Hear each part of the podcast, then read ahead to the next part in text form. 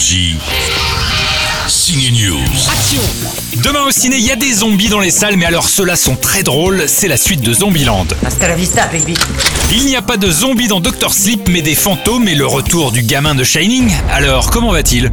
Quand j'étais petit, il y avait un endroit. Il a été fermé. On l'a laissé pourrir. Cet endroit qui est pourri, c'est le fameux hôtel Overlook de Shining, l'un des endroits mythiques du cinéma d'horreur.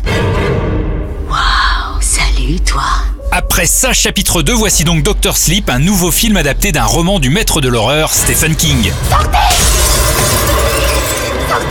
Sortez de ma tête Un livre vient de sortir qui s'appelle Stephen King à l'écran, une rétrospective des adaptations au cinéma des livres de King. L'auteur y raconte que Stephen King a eu l'idée d'écrire une suite à Shining. Lors d'une dédicace, un fan lui aurait demandé À votre avis, qu'est-ce qui est arrivé à Danny, le petit garçon de Shining? Bonjour, Danny.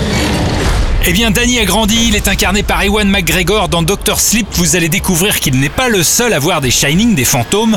Attendez-vous aussi à son retour dans l'hôtel pourri. Quand j'étais petit, je ne savais pas ce que c'était le Shining, alors je l'appelais Tony.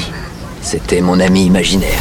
Mais ma sortie préférée cette semaine est le retour à Zombieland avec un trio magnifique Emma Stone, Woody Harrelson et JC Eisenberg. C'est l'heure de se la péter ou de la boucler.